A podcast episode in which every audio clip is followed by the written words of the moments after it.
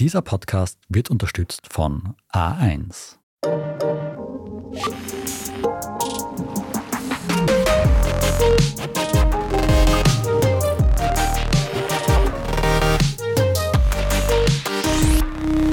Willkommen zu Lohnt sich das?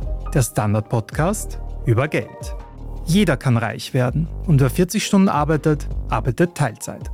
Diese Dinge behauptet zumindest unser heutiger Gast, Gerhard Hörhan, besser bekannt als Investmentpunk. Hinterfragen werden diese Aussagen heute Michael Windisch und ich, Alexander Amon. Gleich geht's los mit dem Interview. Wenn ihr uns bis dahin schon einmal unterstützen wollt, dann abonniert lohnt sich das auf Spotify, Apple Podcasts oder wo auch immer ihr Podcasts hört. Dann verpasst ihr garantiert keine Folge der dritten Staffel. Und wir freuen uns natürlich auch über eine gute Bewertung, wenn euch der Podcast gefällt.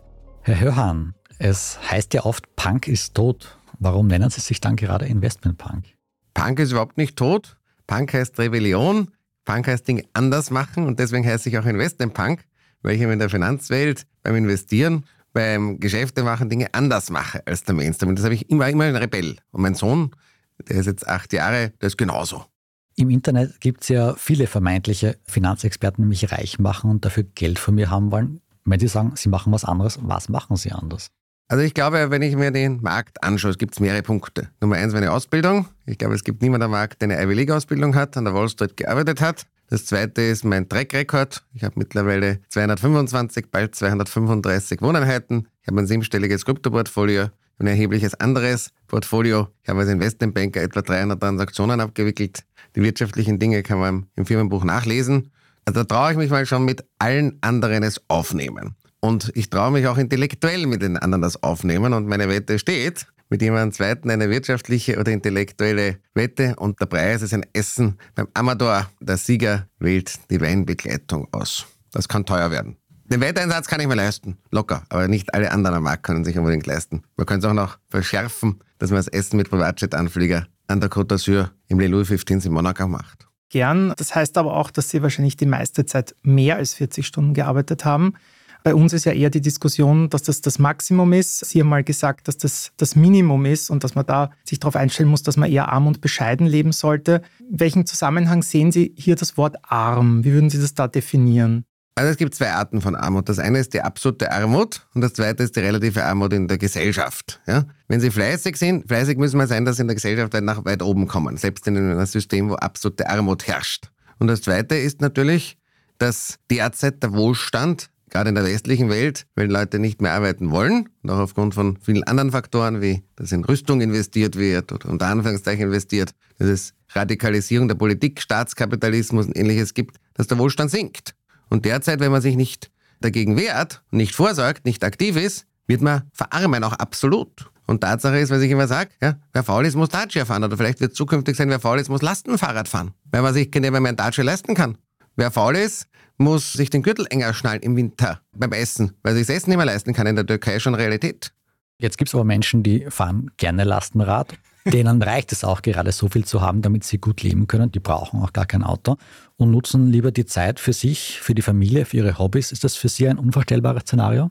Wenn jemand bescheiden leben will, soll das okay sein. Ich glaube, wenn man bei Gesundheit, ja, bei der Ausbildung der Kinder, bei Nahrung, bei, dass man es nicht mehr heizen kann, da wird es dann nicht mehr lustig. Und es geht heute auch um solche Extremsituationen, die immer häufiger werden. Nimm mal an, ein Unwetter zerstört das Haus, muss ich, wenn ich kein Geld habe, ins Flüchtlingsheim gehen. Das ist nicht so angenehm. Und diese Extremsituationen werden mehr. In der Ukraine und in Russland, wenn ich kein Geld habe, muss ich in den Krieg gehen. Also um es noch zu verschärfen. Und auch bei uns, wenn wir hoffentlich einmal nie einen Krieg, sage ich dazu, ich lehne das entschieden ab, wird es trotzdem so sein, dass diese Dinge häufiger werden. Und das andere ist das Thema Freiheit. Die meisten Leute versklaven sich fürs Eigenheim, Auto auf Schulden, ja, alles auf Schulden. Und dann sind sie 30, 40 Jahre lang versklavt und müssen ihren Chef in den Arsch kriechen. Und Tatsache ist, wenn man Freiheit will, dann muss man entsprechend solide wirtschaftlich arbeiten und dazu braucht man Geld. Und gerade am Anfang der Karriere, wenn man was erreichen will, muss man einfach mehr als 40 Stunden arbeiten. Das geht nicht anders. Wenn man was erreichen will, was haben will, dann geht das nicht mit 30, 40 Stunden mit Work-Life-Balance. Und wenn man nichts arbeitet, führt das fürs Individuum, für eine Gesellschaft, für ein ganzes Land zur Verarmung, zur Senkung des Wohlstandes. Ganz einfach. Arm und bescheiden ist also nichts für Sie, wie Sie sagen. Wie viele Stunden oder Jahre haben Sie selbst in Ihre erste Million investiert? Ich habe es nicht nachgerechnet, aber der Wall Street hat mich bei 80 Stunden pro Woche gefragt, ob ich auf Urlaub bin. Okay. Solche Aussagen oder auch das mit der Teilzeit sind sehr provokante Aussagen immer. Mich persönlich würde sehr interessieren, geht es Ihnen da um Aufmerksamkeit um Ihre Person oder um das, was Sie tun? Oder geht es Ihnen auch wirklich darum, in der Bevölkerung, also gerade in Österreich, wir haben es im Vorgespräch ja gehabt, dass das Thema nicht immer Nummer eins ist, einfach eine Awareness zu schaffen für das Thema Geld, Finanzen, Sicherheit? Meine Mission ist es, möglichst vielen Leuten zu lernen, wie sie finanziell erfolgreich sind, wie sie finanziell frei sind, wie sie vermögend werden. Bei mir kann man lernen, wie man reich wird und reich bleibt. So einfach ist es, die Beschreibung. Und je mehr Leute das machen, je mehr Leute sich nicht versklaven lassen, desto besser. Und diese Dinge lehre ich eben auch, dass eben mit Nichtarbeiten nicht geht. Das ist ganz einfach. Bei mir werden auch nicht Leute kommen, die bescheiden leben wollen. Das ist nicht meine Zielgruppe. Und die vielleicht auf der Alm zufrieden sind, dass halt mit ohne fließendes Wasser leben. Solche Leute gibt's auch. Aber das ist die Minderheit. Die Mehrheit der Leute glaubt nur, man muss heute nichts mehr arbeiten. Und das geht einfach nicht. Wenn niemand mehr Flugzeuge fliegt, wenn niemand mehr im Restaurant kocht, wenn niemand mehr Häuser und Autos baut, dann gibt's weniger Autos, weniger Häuser, werden weniger Flieger fliegen und dann werden weniger Restaurants offen haben und weniger Hotels. Und das ist dann eine sogenannte Zuteilungs- oder Mangelwirtschaft. Wir stehen bereits kurz davor. In einigen Bereichen sind wir bereits dort. Ganz einfach. Und muss ich einfach die Masse gewöhnen, die da nicht sagt, ich will nur mal Teilzeit machen, dann gibt es einfach weniger. Für manche Leute mag das erstrebenswert sein, für mich ist es nicht. Und ich glaube auch, das wird, wenn der Wohlstand sinkt, wird das politische Unruhe nach sich ziehen. Jetzt habe ich in der letzten Staffel einige Interviewpartner gehabt, die sehr stark bemängelt haben, dass auch bei uns in der Schule sehr wenig zu dem Thema gemacht wird und generell halt auch in der Weiterbildung das Thema Finanzen einfach kein großes ist. Warum tut sich hier Ihrer Meinung nach so wenig? Also das Schulsystem ist im vorigen Jahrhundert stecken geblieben und ich glaube, es müsste es komplett neu machen. Und alle Bürokraten, die in der Schule agieren, ja, von Elternvertretern, Lehrervertreter, Gewerkschaften, Kultusministern und ähnliches abschaffen und komplett neu machen. Ja. Ein Lehrplan müsste komplett entrümpelt werden. Lehrer müssten mehr arbeiten und mehr auch Geld kassieren, die gut sind. Lehrer müssten bewertet werden. Der Lehrplan müsste Dinge enthalten wie wirtschaftliche Bildung, Gesundheitssystem, politische Bildung, Programmieren, Online-Marketing, Data Science und all diese Dinge. Und jetzt antike Geschichte und ähnliches, das kann man deutlich kürzer machen. Und ich glaube, das muss komplett anders sein. Es muss auch den Leuten wieder Freude machen, in die Schule zu gehen. Weil heute beschäftigen wir uns mit Gendern und Diversity. Was soll der Scheiß? Das braucht niemand. Sie haben vorhin angesprochen, Ihr achtjähriger Sohn ist ein Rebell wie Sie. Wie bereiten Sie ihn auf sein Arbeitsleben vor? Also ich versuche ihm spielerisch die Dinge beizubringen. Zum Beispiel, nur ein Beispiel. Einmal wollte er zu McDonalds gehen. Und ich habe gesagt, ich gebe das Geld, aber wenn du rauskommst, heißt der David der Müllfresser. Oder wenn er irgendwo ist, jemand sieht, der Alkohol trinkt, sage ich, ja, wenn du viel trinkst, dann tut der Kopf weh und dann heißt David die Schnapsdrossel.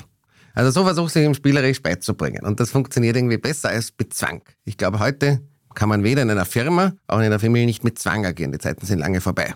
Es geht nur mit Anreizen und so soll es auch zur vorigen Frage in der Schule sein. Wenn ich sage, okay, ich lerne was, was ich brauchen kann, ich mir dann einen Porsche leisten kann oder tolle Immobilie oder ähnliches, oder niemand mehr in den Arsch kriechen muss, weil ich mich selbstständig mache, dann werden mehr Leute zuhören. Aber wenn nur trockene Sachen kommen, mit irgendwelchen Lernen das auswendig, irgendwelche Goethe-Gedichte, das braucht kein Mensch. Da verdient man selbst den Lernwenigen den Spaß an der Schule.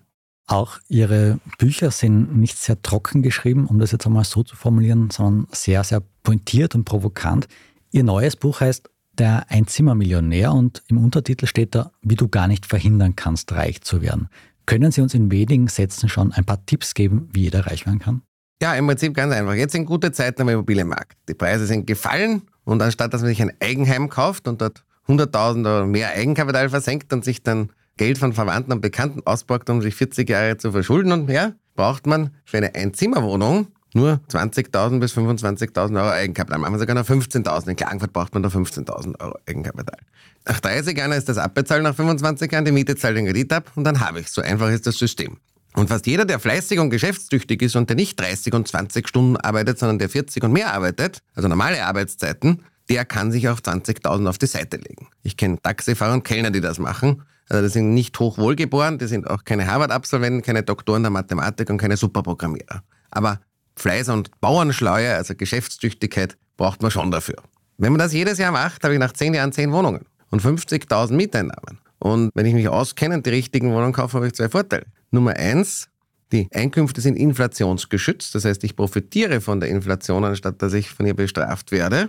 Und das zweite Thema ist, dass ich zusätzlich eben steuereffizient die Einkünfte habe, weil ich entsprechend die Immobilie abschreiben kann und damit steuergünstigere Einkünfte habe als Einkünfte aus Arbeit. Und wenn ich diese zwei Sachen zusammenrechne, kann ich gar nicht mehr verhindern, Millionär zu werden.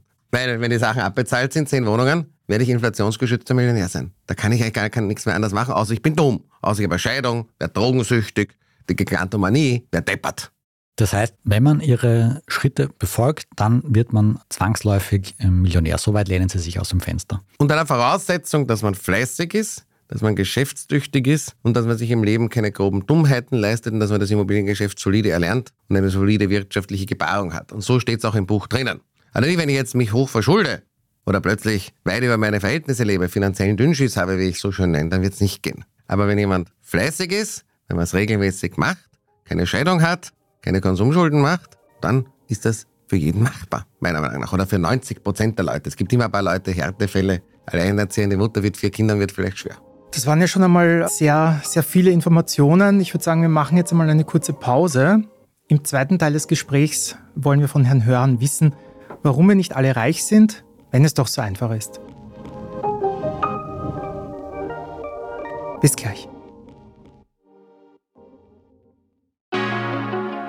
Jetzt upgraden.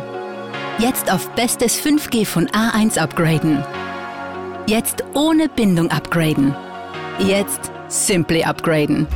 Die A1 Simply Tarife. Jetzt mit 5G und unlimitierten Daten in A1 Simply L. Ganz einfach ohne Bindung und mit Gratisaktivierung.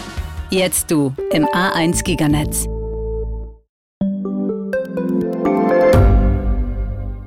Standard-Podcasts gibt es ja wirklich schon zu jedem Thema. Also fast jedem. True Crime. Thema des Tages. Lohnt sich das? Inside Austria. Serienreif. Besser leben. Rätsel der Wissenschaft. Edition Zukunft. Und, und, und. Aber nicht jeder hat die Zeit, das alles zu hören. Und manchmal möchte man sich einfach nur ein paar Minuten beschallen lassen. Ich bin Scholt Wilhelm. Und ich bin Margit Ehrenhöfer. Ab sofort bringen wir auch Highlights unserer Podcasts. Für zwischendurch, wenn mal weniger Zeit ist. Diese kurzen Ausschnitte nennen wir Shorts. So wie eine kurze Hose. Oder eine kurze Geschichte. Okay. Und Shorts vom Standard finden Sie jetzt überall, wo es Podcasts gibt. Bringen wir es auf den Punkt. Woran scheitert es aktuell, dass nicht jeder reich ist? An den Dummheiten? Also es gibt mehrere Punkte. Das erste ist, was wir schon vorbesprochen haben, nämlich, dass die Leute zu wenig arbeiten. In einer Gesellschaft, wo Leute nur 30, 20 Stunden arbeiten und mehr vom Sabbatical reden oder mehr Life-Work-Balance haben als Work-Life-Balance, wird kein Wohlstand geschaffen. Da lebt man von der Substanz. Das zweite sind die sogenannten Finanzirrtümer der Mittelschicht. Eigenheim auf Pumpe in der Pampa. Konsumschulden.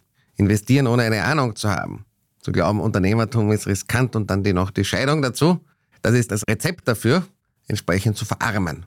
Und viele Leute glauben, das ist risikoarm, wenn ich ein Eigenheim auf Pump habe und ein Leasingauto und jeden Tag brav zur Arbeit fahre. Eine Einkommensquelle, die ich jederzeit verlieren kann. Dann ungedeckte Schulden, hohe Steuern. Selbst die energetische Sanierung meines Eigenheims darf ich aus nachversteuertem Geld bezahlen. Ein Kuckucksei vom Herrn Habeck in Deutschland oder von der EU, wenn man so will. Und dann darf man sich nicht wundern, wenn man arm bleibt. So einfach ist die Sache. In einem Ihrer Bücher beschreiben Sie die neidisch auf den Reichtum der anderen sind, als Gewinner und Verlierer.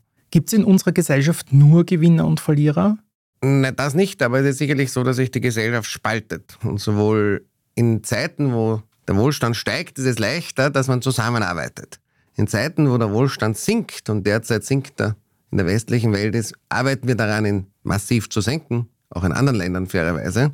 Wir sind weltpolitisch vor sehr turbulenten Zeiten. Also ich hätte mir nicht gedacht in meinem Leben, dass man noch Atomkriege durchdekliniert in einer Financial Times und dass alle Staaten in Raketen und Panzer und den ganzen Blödsinn investieren und so weiter. Also das sind schon Sachen, da wird wirklich Ressourcen, Geld und Kapital verschwendet, auch durch die Deglobalisierung, durch die politischen Streitereien, den Extremismus. Und das Problem ist, dass die Gesellschaft ja immer mehr gespalten wird, auch bei anderen Themen, bei Klimapolitik, bei, sagen wir so, Multikulti versus sehr anders davon. Also das heißt, es gibt immer mehr Spaltungen. Und wenn man nicht zusammenarbeitet und wenn man nicht schafft, sondern nur mehr streitet, das ist nicht gut. Das wird nicht dazu führen, dass mehr Wohlstand ist. Und das wird wiederum eher die Wohlstandsschere auseinanderbringen. Aber eben nicht, dass alle mehr haben, sondern alle weniger haben. Auch die Reichen.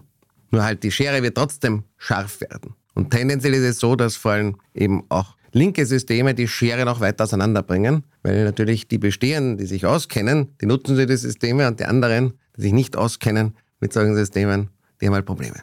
Sie sprechen jetzt von einer Spaltung der Gesellschaft. Glauben Sie nicht, dass Sie gerade mit solchen Aussagen wie es gibt Gewinner und es gibt Verlierer und wer nur 40 Stunden arbeitet, der muss halt arm und bescheiden bleiben und ist gewissermaßen der Dumme, dass Sie damit nicht eher noch zur Spaltung der Gesellschaft beitragen? Ich glaube, die Wahrheit muss man sagen. Und das ist einfach ganz klar. Es ist relativ logisch. Ja, wenn man die Wahrheit nicht mehr sagen darf, dann wird es auch nicht mehr funktionieren. Wenn man einfach niemand mehr im Restaurant kochen will, dann wird es weniger Restaurants geben. Wenn niemand mehr Flugzeuge oder Züge fahren will, dann wird es, vielleicht fahren die Züge mal selbst oder fliegen die Flugzeuge selbst, dauert aber noch, dann gibt es einfach weniger davon. So einfach ist das.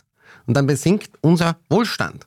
Wohlstand wird nicht durch Nichtstun erreicht. Das ist eine einfache Sache, sondern durch Fleiß, durch Arbeit, durch Kreativität, durch Unternehmertum. Und ich kann auch kein Haus energetisch dämmen, in dem alle in der Hängematte liegen. Das geht nicht. Ich kann nicht einmal einen Baum pflanzen, wenn ich das will. Auch dafür brauche ich jemanden, der es tut. Und die Roboter sind noch nicht so weit. Und wenn man die Wahrheit nicht mehr ansprechen darf, okay, dann ist das, glaube ich, ist die Demokratie am Ende.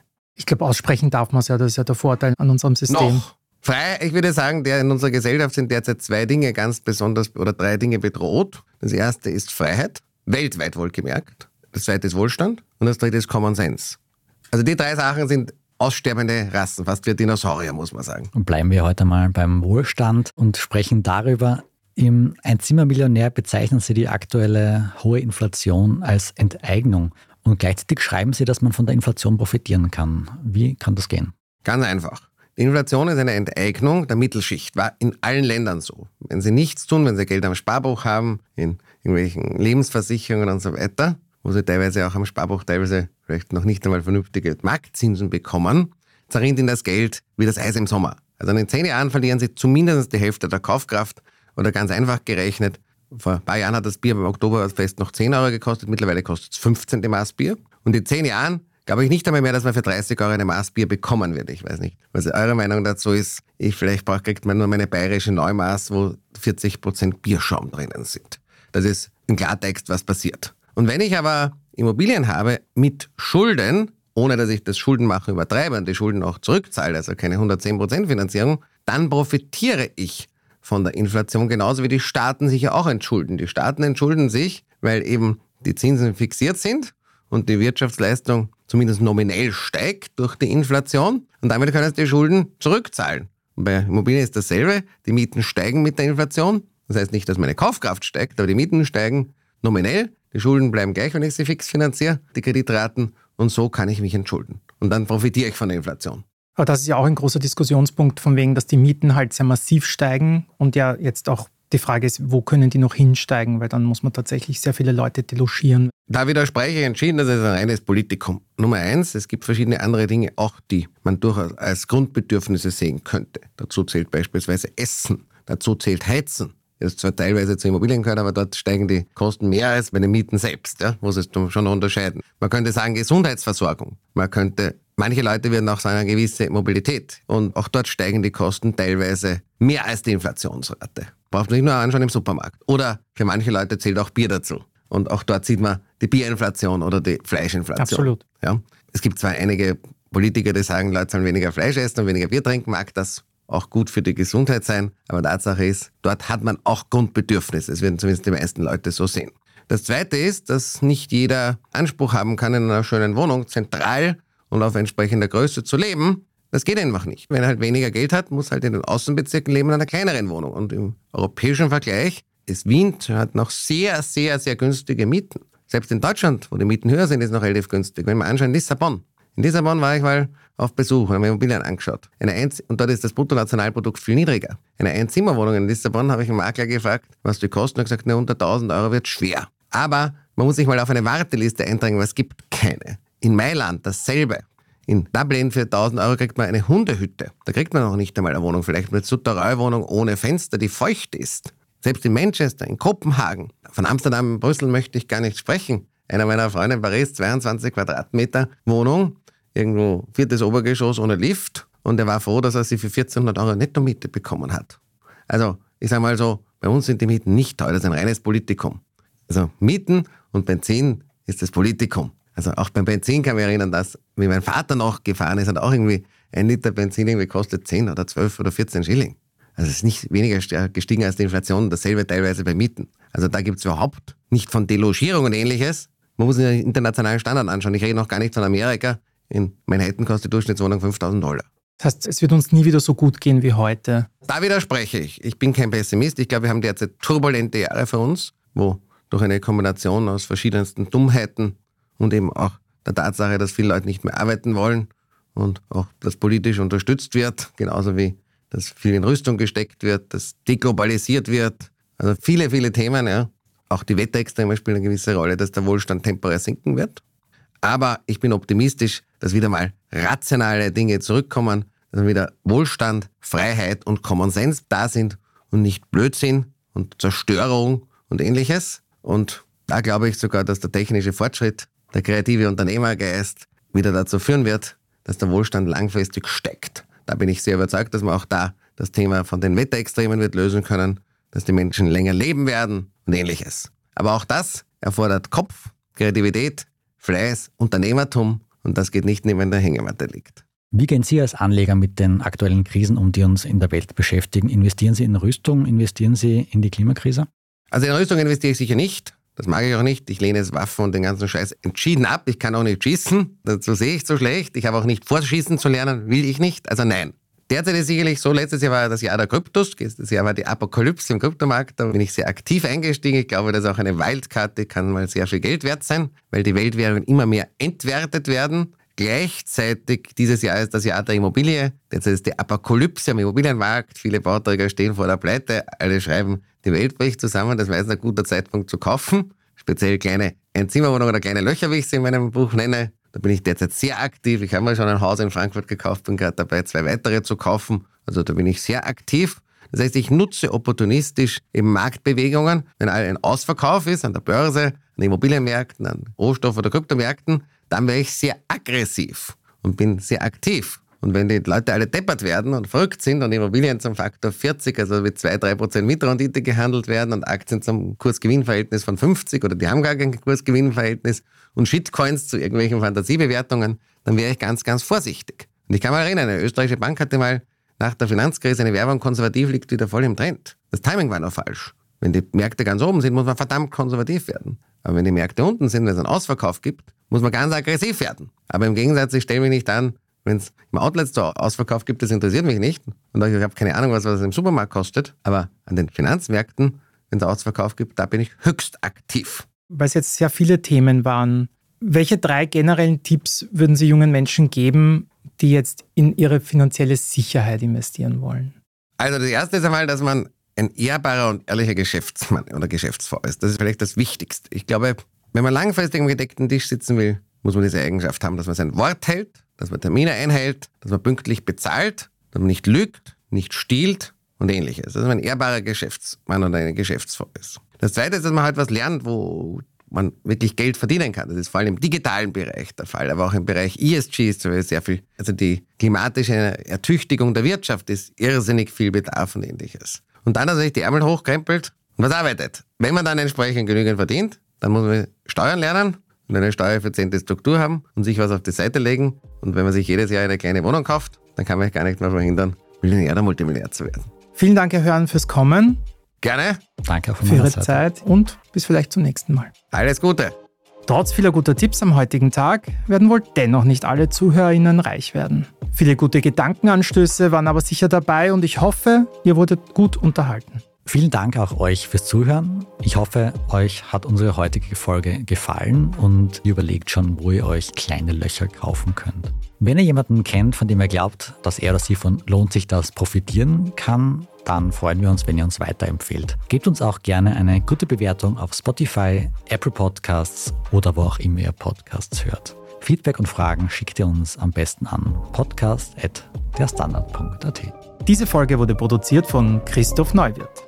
Ich bin Alexander Amon. Ich bin Michael Windisch. Wir sagen Danke und bis bald. Ciao.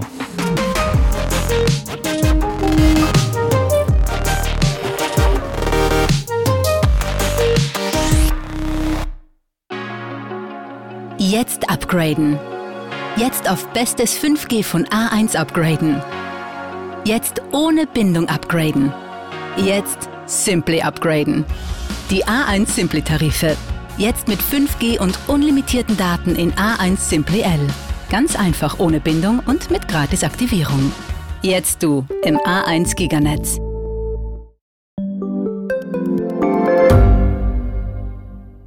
Gibt es außerirdisches Leben? Haben Tiere ein Bewusstsein? Können wir durch die Zeit reisen?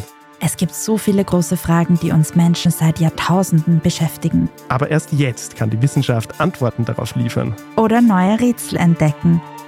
Ich bin Tanja Traxler. Und ich bin David Rennert. Im Standard-Podcast Rätsel der Wissenschaft gehen wir großen Fragen der Menschheit auf die Spur. Wir fragen Wissenschaftlerinnen, was in schwarzen Löchern passiert. Wo die Aliens bleiben. Und die Fusionskraftwerke. Und wo die Mathematik an ihre Grenzen stößt. Rätsel der Wissenschaft. Jeden Mittwoch eine neue Folge. Überall, wo es Podcasts gibt.